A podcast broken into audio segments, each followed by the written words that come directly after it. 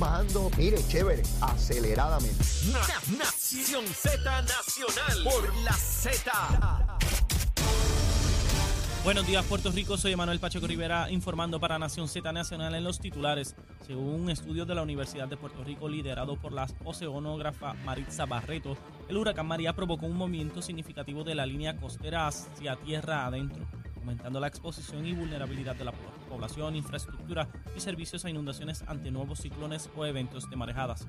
En otras noticias, el alcalde del municipio de Cataño, Julio Alicea Basayo, anunció ayer miércoles el comienzo de mejoras y reparaciones a los sistemas de drenaje de la comunidad bajo costos en el sector Las Vegas, con el fin de evitar inundaciones que ha afectado a la comunidad por 40 años. En notas internacionales, la baloncelista de la WNBA, Britney Griner, fue liberada de la cárcel en Rusia en un intercambio de prisioneros, de prisioneros, se puede decir, por el traficante de armas ruso Viktor Baut, que se encuentra bajo jurisdicción americana. Hasta aquí los titulares, les informó Emanuel Pacheco Rivera. Yo les espero mi próxima intervención aquí en Nación Z Nacional, que usted significa, sintoniza, puedo por la emisora nacional de la salsa Z93. Hablándole claro al pueblo. Nación Z Nacional, soy Leo Díaz. Buenos días a todos. Leo Díaz en Nación Z Nacional por la Z. Y de regreso aquí en nuestra última media hora en Nación Z Nacional en compañía de Ricardo Chino Rey. Chino, ya tú estás claro, me dijiste que tú hasta postre traes hoy. ¿Qué tú recomiendas de almuerzo? Patita con garbanzo, arroz blanco, aguacate. Ya, rayo, pero, pero tú, tú Y, vienes y, un postrecito de un cheesecake con un poquito de whisky y una cherry. ya, rayo. Así Ana Quintero puede Ya, emular eso. Ana, Quintero tiene un reto duro mañana. Vuelve otra vez, patita. Patita con garbanzo, Ajá. obviamente patita. sí. Eh, aguacate ah, y si acaso un amarillito. Arrocito, arrocito. Arrocito blanco y el postre, un cheesecake con whisky y una cherry. Y ya, rayo, mi hermano, eso es para ambientar la Navidad. Y mi para la dieta un poco de agua. Eh, agua, no, Raúl a eso no le mete agua. no. Raúl le mete a, Raúl le mete a eso dinamita.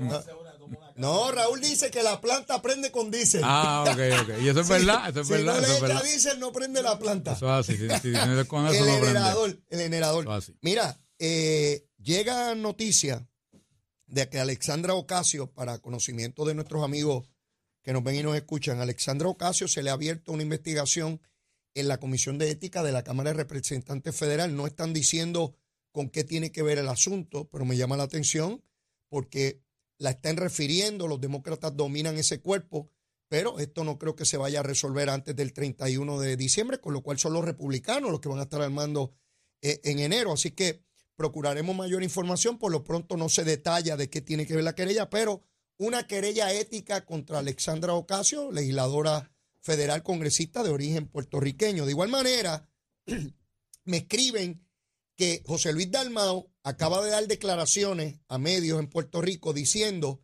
que no puede hablar de Ponce y de Calley porque él está en Hawái y no tiene detalles sobre eso, que cuando él venga, él va a averiguar y que entonces va a decir. Dime algo sobre eso, Pero, chino. pero- pero, y entonces ¿y los asesores que tiene.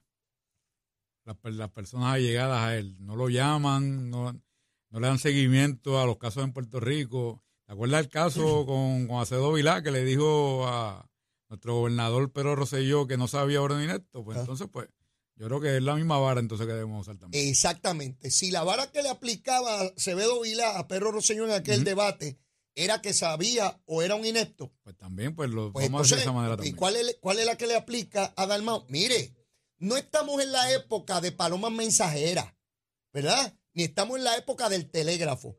Estamos en la época de los celulares y donde usted puede poner la cara de la persona que le habla directamente a través de los medios. O sea, él puede llamar al alcalde de Calley desde Hawái y verle la careta, la careta fresca al alcalde de Calley que se atreve a comprar propiedades del municipio, ya tiene que sé yo cuántas, y decirle, mira Rolando, explícame cómo es que tú robas para yo poder buscarle una explicación y llamar al de Ponce y decirle a este pájaro de Ponce, a Luis, Luis Irizarry, mira, ¿quién pagaba ese préstamo, pájaro?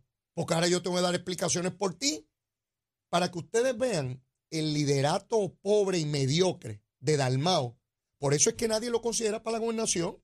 ¿Cómo tú puedes considerar para la gobernación un individuo que tiene el escándalo de Arecibo, de Mayagüez, de Ponce y de Calley, de cuatro alcaldes populares, y él no sabe nada porque está en Hawái. No me diga. Se, se fue la luz en Hawái. El, el celular se descargó. Hombre, eso es la irresponsabilidad hecha carne en ese Si ejercicio. hubiera sido, si hubiera sido integrante de nuestro partido PNP, ya estuvieran haciendo conferencias de prensa casi todos los días. Bueno, Luis Vega andaría descalzo, eh, con llagas en los pies, por la avenida Ponce León, por tu distrito, al sol caliente al mediodía, pidiendo y rogando que den explicaciones. Bueno, si, si no dan explicación, yo les invito, ¿verdad?, para que vayan allí a nuestro precinto, para, para que se pongan a trabajar por nuestro precinto, porque ellos están en mayoría y ellos deben, ¿verdad?, tener un compromiso con, con, con nuestro Puerto Rico, el cual no están haciendo.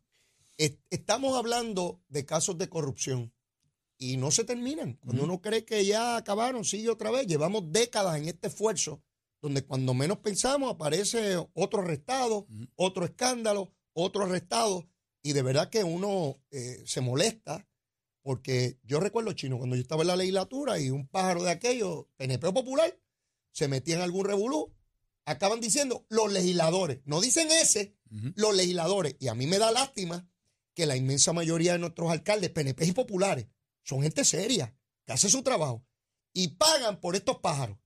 Porque entonces dicen, todos los alcaldes, todos son pillos, que todos son corruptos. Cuando tú vas a las comunidades, ¿cómo la gente te responde a este asunto de la corrupción? Pues mira, este, la mayoría de las personas, Ah, pues por lo menos, como ven el trabajo que yo estoy haciendo, ah. como ven el trabajo que está haciendo nuestro alcalde Miguel Romero, pues obviamente nos reciben prácticamente muy bien. Mm. Obviamente sí tenemos, oye, seguro que tenemos detractores. Y sí nos dicen, pero poco a poco, pues van viendo nuestro trabajo y poco a poco pues van, van enfatizando con nosotros, van simpatizando con nosotros. Pero sí tenemos detractores, obviamente, pero lo, que hacemos es, nosotros le contestamos con servicio, lo que tenemos que hacer. Estamos hablando eh, de un distrito representativo que tiene los problemas que de ordinario tiene toda la ciudad capital, ¿verdad? Eh, con algunos lugares donde se pueden estar más acentuados los problemas de criminalidad o de necesidades de infraestructura. Eh, eh, en términos de la seguridad, hablamos ya, en términos de la salud, en términos de los deportes. El- las instalaciones deportivas a raíz del huracán y los seguros y FEMA, ¿cómo va eso? Pues ya se está trabajando, ya nuestro alcalde hizo una conferencia de prensa que enfatizó de que ya los parques se van a empezar a restaurar. Eh, para darte un ejemplo, en el parque de San José, Ajá, el que está detrás de Antiguo Topeca, que Ajá. Always, sí.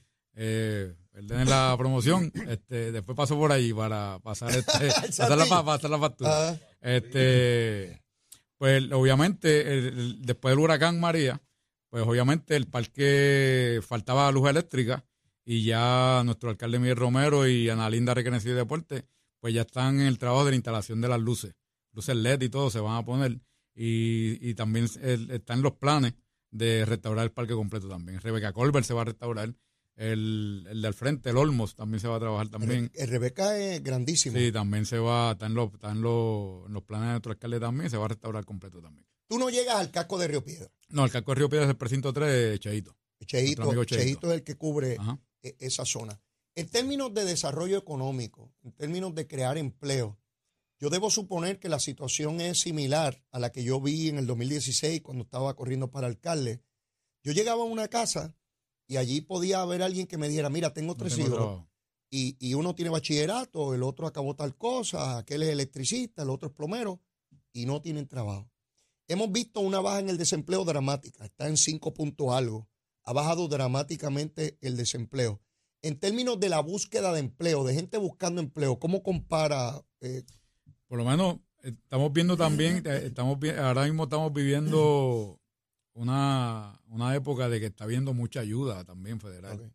Y obviamente, pues mucha gente se ha recostado de eso y no está buscando empleo. Eso es, es una realidad. Es una realidad. Pero también hay mucha gente que sí quiere trabajar. Eso lo estamos viendo con las ferias de empleo que ha hecho San Juan, el municipio de San Juan, con nuestro alcalde. Mucha gente está buscando empleo también. Estamos, también estamos viendo estos pequeños comerciantes que quieren emprender su negocio.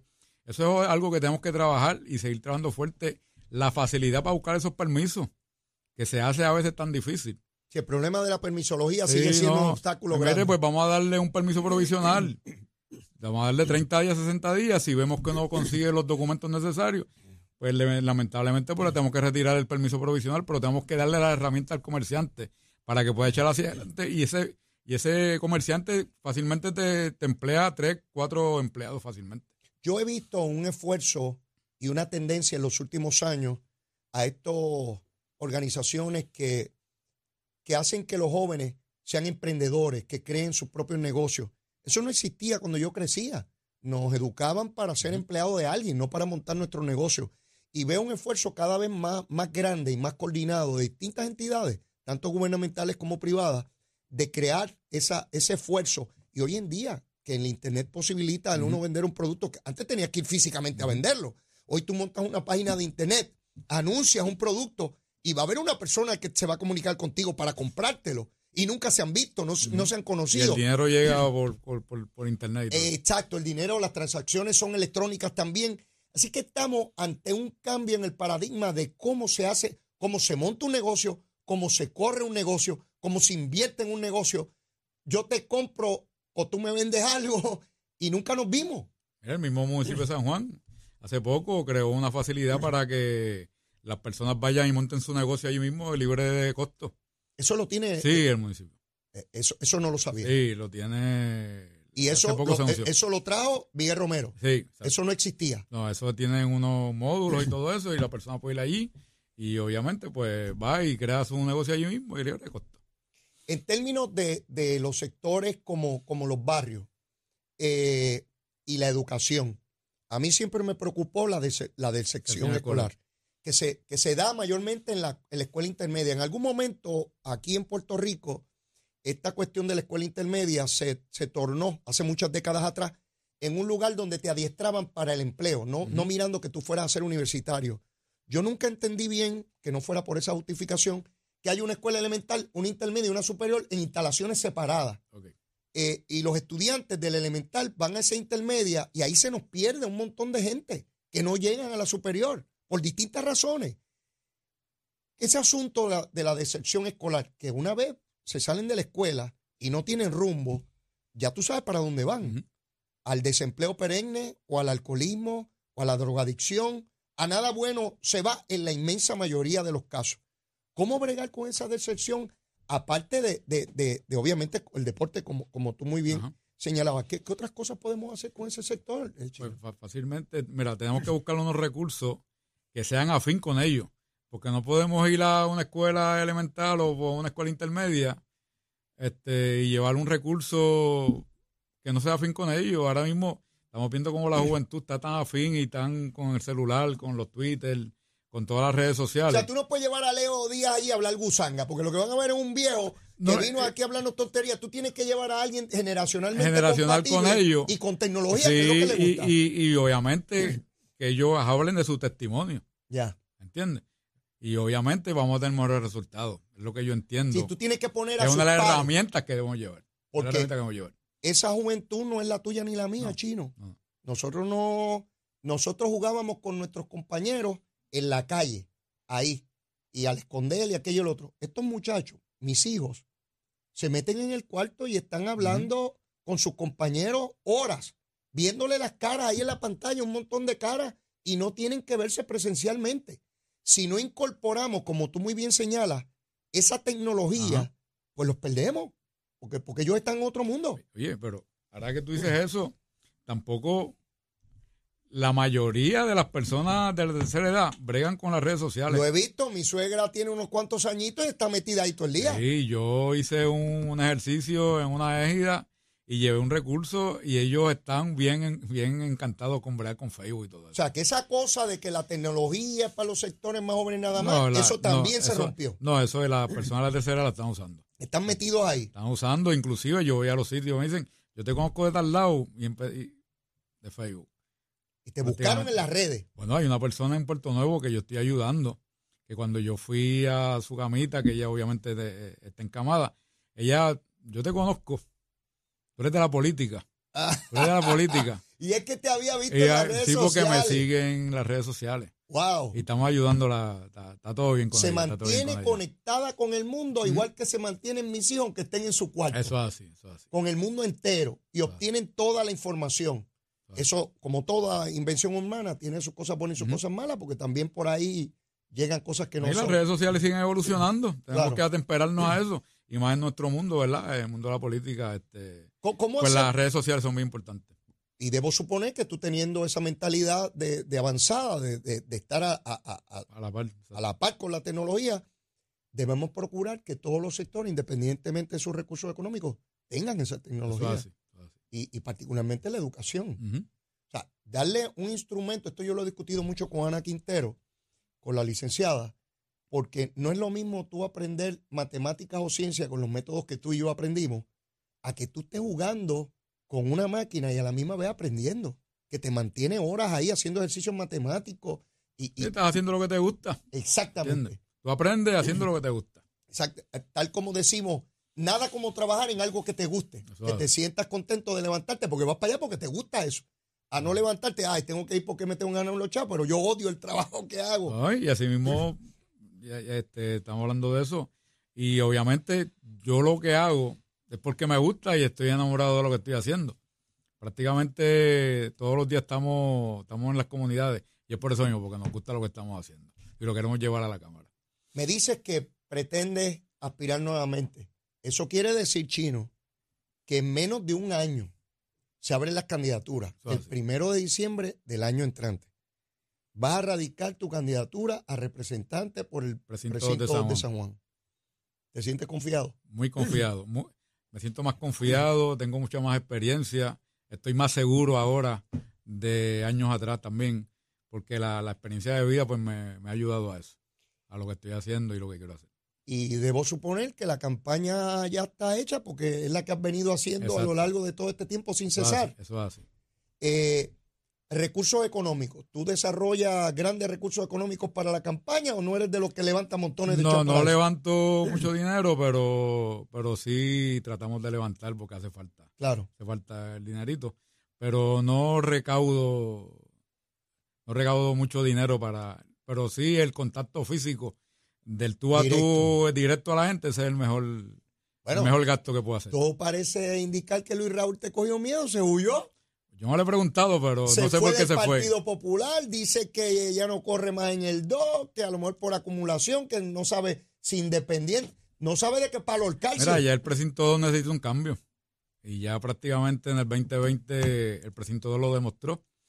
Que ya los números están ahí. Y el, el precinto 2 necesita alguien que le dé servicio, que es lo que estamos haciendo sin ser representante. Imagínate cuando sea representante. Solo 134 votos te separaron de Luis Raúl, solo 134 Mm. votos.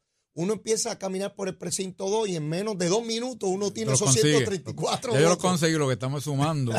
y sumamos de la, de la manera más respetada que te lo puedo decir. Y es sumando con el servicio que le estamos dando a la gente. Tú tienes una característica muy importante y es tu humildad. Siempre te he visto el mismo, el mismo. Y si llegas a la cámara, ¿verdad? Eh, como tú esperas, eh, mantén eso, chino. Tu sencillez, tu humildad, eso va a hablar solo, solito va a hablar eso. Que la posición nunca te nuble el entendimiento, porque créeme, conocí en la legislatura gente buena que llegaron allí, PNP y populares, los conocí eh, y se transformaron. Y te voy a hablar de un independentista, de David Noriega, que llegó a la legislatura y se transformó. Pensó que estaba por encima de los demás. Yo lo tuve cerca de mí y llegó a ser abusivo por el poder y el reconocimiento público que tuvo. Quiere decir que eso no depende del partido, No, eso depende eso de la persona. depende de la persona. Los he visto en Victoria Ciudadana, creerse como a Manuel Natal, que piensa que está por encima de los demás y que es un Illuminati. Lo he visto en dignidad, porque veo cómo habla su presidente, que parece que su palabra es una palabra divina. Así es que esa característica de poder puede causar grandes daños en cualquier ser humano, en cualquiera, no importa la ideología y no importa en qué lugar del globo terráqueo se encuentre. Solamente eso te voy a pedir, que mantengas ese mismo grado de humildad, sensibilidad y cariño para el prójimo que tú siempre me has demostrado que tienes, aun cuando no corrías para posiciones electivas, porque yo puedo dar fe de eso, aun cuando no corrías ni pensabas correr para nada, ese fue el mismo Ricardo Chino Rey que yo conocí. Así, así va a ser. Mi hermano, agradecido que hayas estado aquí con nosotros. Ya en algún momento futuro te Que tendremos no, por sea, acá. que no sea muy lejano. que no sea muy lejano. y siempre mantente promoviendo el postre después de la comida, porque de verdad Eso que es eso así, me encanta. eso es así. así que le diré a Ana Quintero mañana, mañana. Ah, pues voy a estar que pendiente. tiene que, tiene que tratar de pendiente, superarte porque ya tiene un competidor. Así que muchas gracias A a ti, Leo, y a los muchachos por tenerme aquí. Y espero que se repita la visita muchas veces más. Y saludo a nuestro precinto de Samo. Seguro que sí. Bueno, y antes de culminar el programa, tenemos que ver el tránsito, la lluvia. Mire, cómo van las cositas. Vamos con, con Emanuel Pacheco. Días, Puerto Rico. Soy Manuel Pacheco Rivera con la información sobre el tránsito. Ya ha reducido el tapón en la gran mayoría de las carreteras principales del área metropolitana. Sin embargo, aún se mantiene ligeramente congestionada la autopista José de Diego desde Bucanán hasta el área de Atorrey en la salida hacia el Expreso Las Américas. Igualmente en la carretera número 2 en el cruce de la Virgencita y la 165 entre Cataño y Guaynabo en la intersección con la PR22. Algunos tramos de la 176, 177 y la 199 en Cupey, la autopista Luisa Ferré entre Montelledra y la zona del Centro Médico en Río Piedras y más al sur en Caguas. Ahora pasamos con el informe del tiempo. El Servicio Nacional de Meteorología pronostica para hoy aguaceros pasajeros durante horas del día en el norte y la zona montañosa. Sin embargo, se espera que la mayoría del territorio tendrá generalmente buen tiempo. Las temperaturas máximas estarán en los altos 80 grados en la zona costera y en los altos 70 grados en la zona montañosa. Los vientos estarán del norte-noreste de 12 a 18 millas por hora con ráfagas más fuertes cerca de los aguaceros. En el mar continuarán las condiciones costeras peligrosas con una marejada del noreste que persiste a través de las aguas locales, afectando las aguas del norte y de los pasajes del Caribe. El oleaje estará de 8 a 10 pies de altura, por lo que se emite una advertencia de resecas fuertes y se recomienda precaución para los bañistas. Hasta aquí el informe del tiempo, yo les espero mañana en otra edición de Nación Z y Nación Z Nacional que usted sintoniza a través de la emisora nacional de la salsa Z93.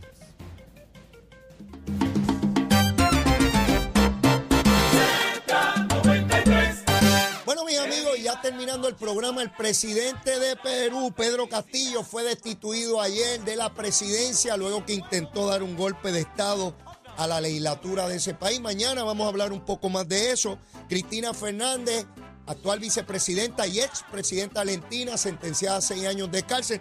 Toda esta gente de izquierda, mire, estos eran los de izquierda que iban a salvar el mundo. Pero mañana le voy a hacer un análisis de eso de izquierda y derecha. Mientras tanto, mire, Rolando Ortiz no aparece, el de Calley, pero lo vamos a encontrar, ¿sabe? Lo vamos a encontrar. Mire, yo no tengo tiempo para más. La súplica de siempre, si usted no me quiere, quiérame que soy bueno, mire, bien cariñoso, bizcochito de tití. Y si ya me quiere, quiérame más. Abre ese corazón por ahí para abajo. Será hasta mañana viernes, los quiero mucho. Los extraño. Besitos en el cutis para todos. Llévatela, chero. The number one FM station in PR. La Z.